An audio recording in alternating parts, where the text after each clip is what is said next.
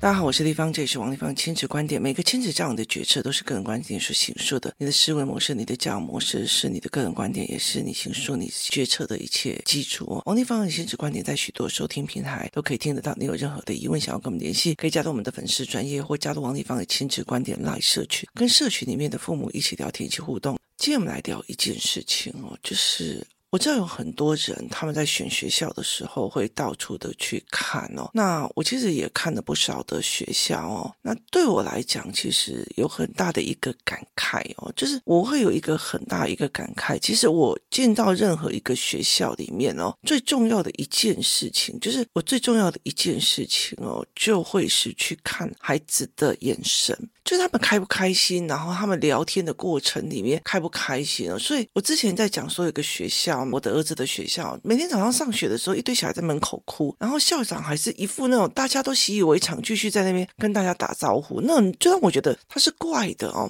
包括说我女儿的那种高压的那种国小，他也是每一个人都是那种很不开心的。可是像我儿子的学校，就是每一个小孩出来都很开心呐，进去也很开心了，换了校长，有的气氛就开始。不一样了，那所以其实第一件事情，我会看孩子跟学校的氛围，这跟跟其实我在看亲子教育是一样的，就是有些妈妈跟孩子之间哦，那个氛围哦，就是妈妈就讲的好像我多爱我小孩，我怎样怎样，可那个小孩看妈妈的眼神就是不对劲哦，你就会了解一件事情，大人会藏，小孩不会藏，那个眼神不可能会藏着，你不可能告诉我说，哦，我没有，我照样这样子教，怎样怎样，那个小孩已经。开始没有话了，然后甚至没有怀疑了，甚至没有语言跟思维。就那个东西，其实你就会了解一件事情，这件事情没有那么的单纯哦。所以其实我大部分其实会在孩子身上去看这些事情，甚至我会跟他们聊天啊，甚至会去看他们的状况这样子哦。所以这是一个非常非常重要的一个方式跟逻辑哦。那后来其实我觉得到了后面的时候，我会去看什么？其实我那个时候。有很大的一个概念，就是在网络上说的很美好的那一些学校，就很多的人，他们其实有一个很重要的 leader，那我就会去看他讲的内容哦。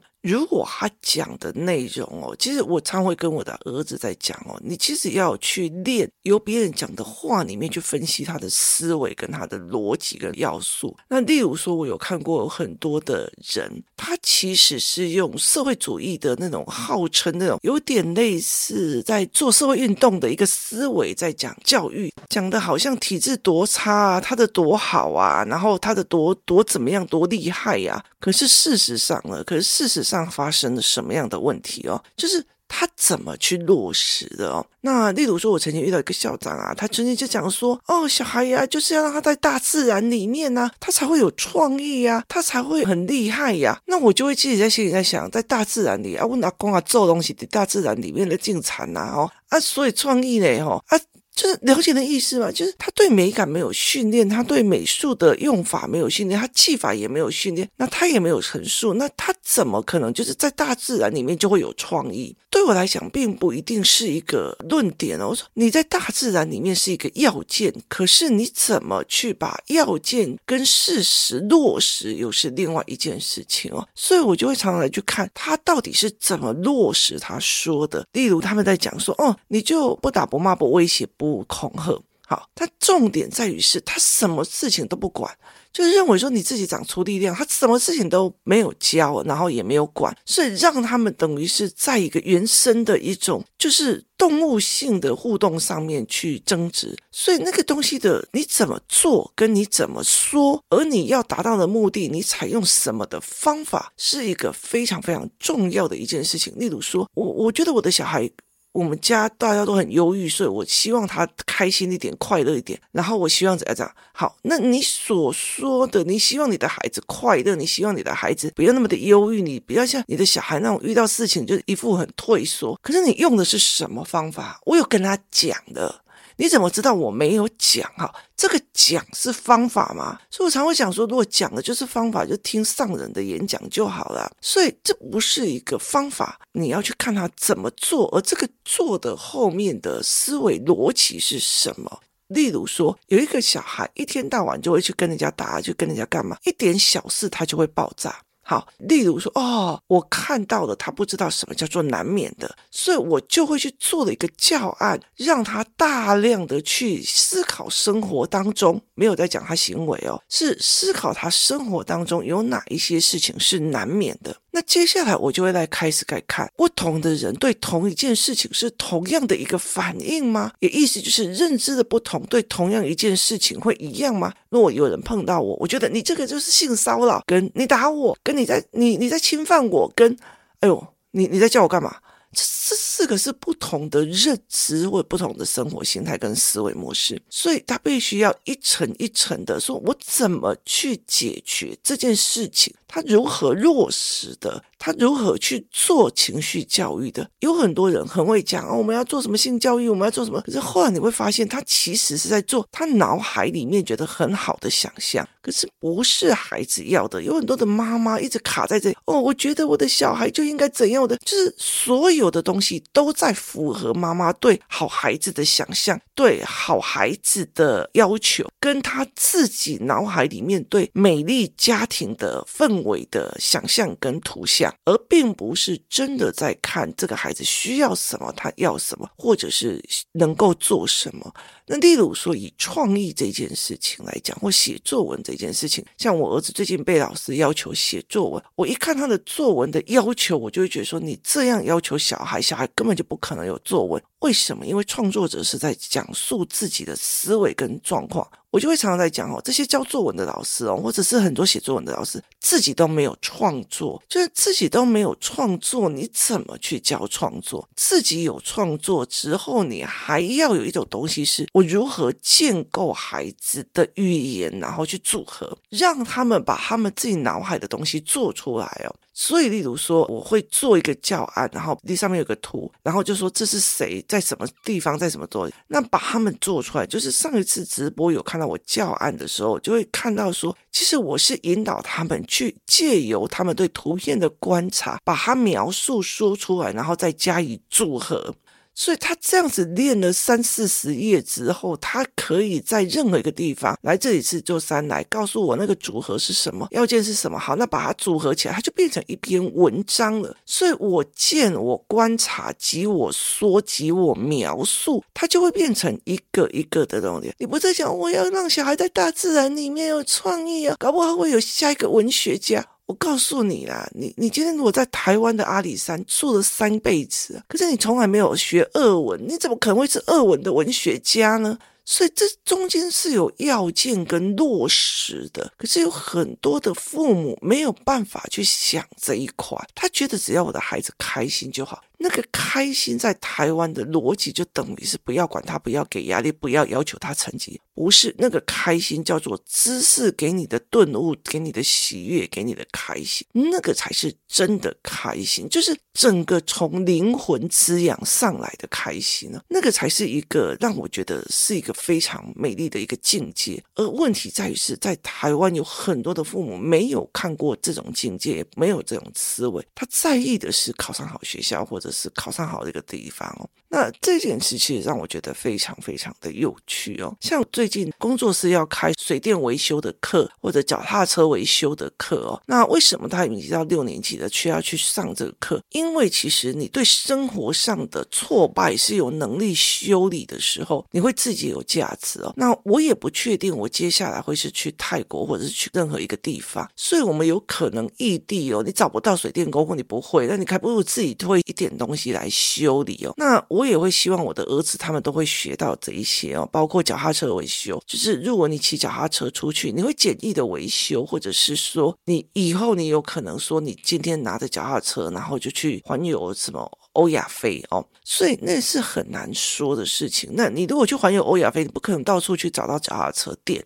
所以就等于是，如果说你出去，你有没有这个能力？你会不会有这样的一个思维哦？那所以，我就会想要让孩子们去做这一块的尝试跟思考。那所以在这整个过程里面，那你要去了解孩子们要的是什么，他的思维模式是什么，那他的角度又是什么样的思考逻辑哦？你要去思考这一点，就是在这里面他们是怎么去做的哦。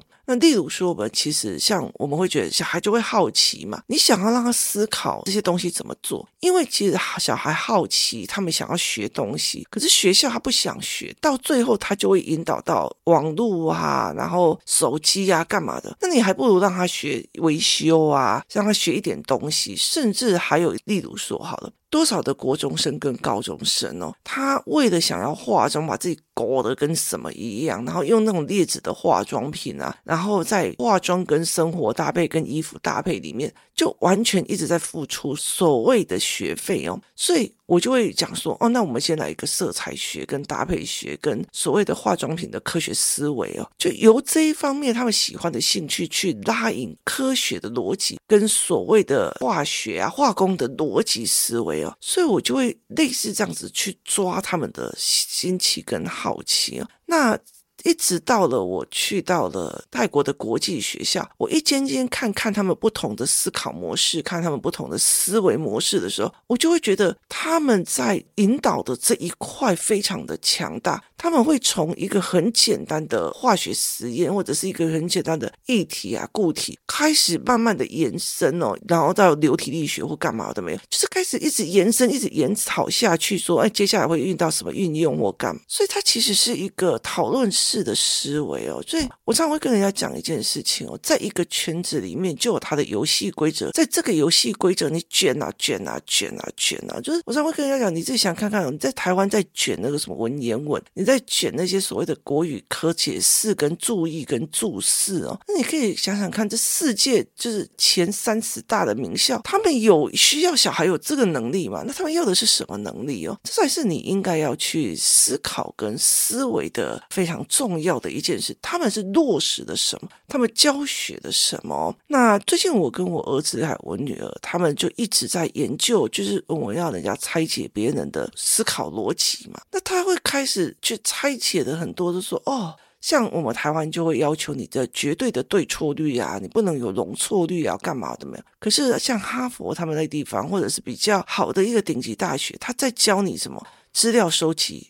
然后资料解读，然后决策分析，跟你要做选择，这是一个他们在 leader 的一个状况的一个概念。可是你自己去想想看，我们在台湾的所有的国语课本、社会课本、任何的课本，他有告诉你要判别课本的对错吗？没有。你连说穿了，我跟你讲啊，有很多的小孩连连否定妈妈的资格都没有，就他连给不同的意见的能力都没有，甚至他没有那个语汇。因为没有语汇，所以他出来的话就会很呛，而这个呛就会变成顶嘴，所以我就会出了一个叫做“我主张跟我思维”的一个概念了。那所以在这整个概念是，我知道小孩遇到的这个问题，他应该要怎么做好？有没有落实东西给他？你是怎么处理这个而达到你的目标的？意思就是说，如果这一个小孩被人家碰一下就。叽叽叫，变一下就弄好。那你只是除了安抚他，安抚他，这是对情绪的处理跟认知的处理。你是怎么做的？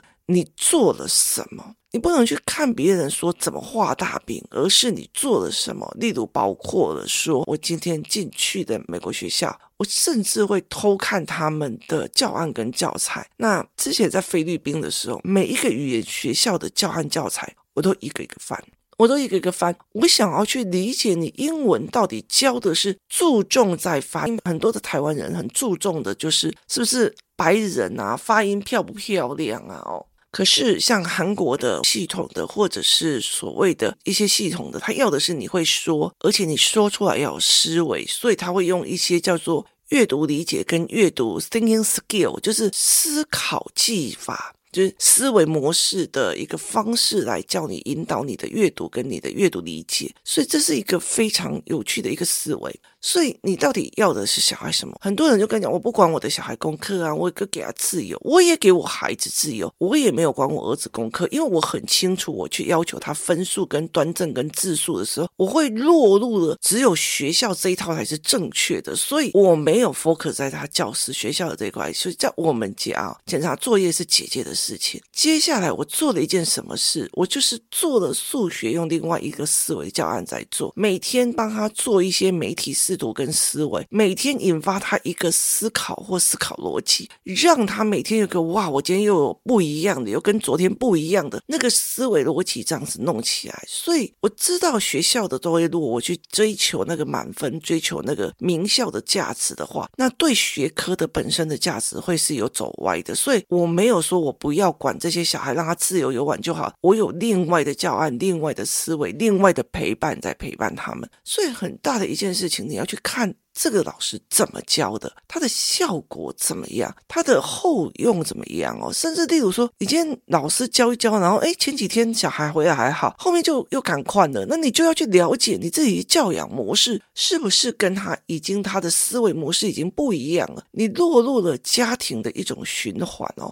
所以我常常在跟他讲说，你去参访学校的时候，我会去看那个校长的思维，因为你认为觉得哦，我的学校就是要呃美术冠军啊，跟我觉得是不是美术冠军不重要，是我怎么样保有孩子的持续创作，我要带他去看世界，我要带他们去变成一个开心有趣的灵魂，我要怎么样去做他们的思维？原来小孩会这样想，原来小孩很清楚谁是真的对他好的人，所以这是一个完全不同的思维模式跟思维。为状况，所以你怎么去看这一件事情，是一个非常非常有趣的一个思维模式。所以对我来讲，我就会开始看，哦，原来这所有政策跟所有的教是以创作的思维来看。那例如说，我看到我儿子从学校拿回来的画，我就会知道这个老师到底是创作的老师，还是一般的所谓的美劳老师哦。所以这是完全不一样的思考模式跟逻辑思维哦。那你怎么去看这件事情哦？就是他的思维变成了他的落实，而从他的落实去看他的思维。那很多的人，我觉得在很多的概念里面哦。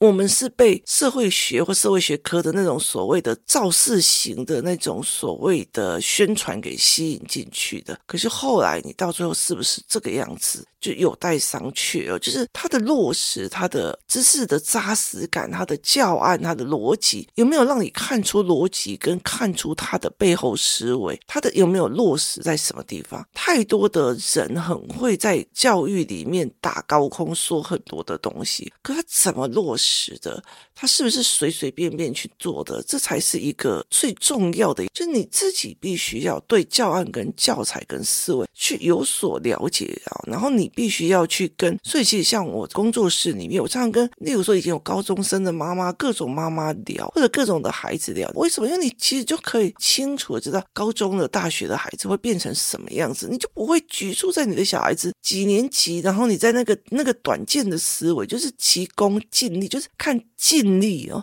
尽的利益哦，分数也是一个尽的利益哦，或者是哦，我被人家称赞什么第一名，这样什么的，那这是尽的利益。可是他是真的一个一个创作的思维，或者是一个学科思维吗？我或许觉得不是这样子哦。如果真的在台湾，所有的教育的方式都可以觉得哦，我在台湾一百分就是在全世界一百分哦，那其实我觉得。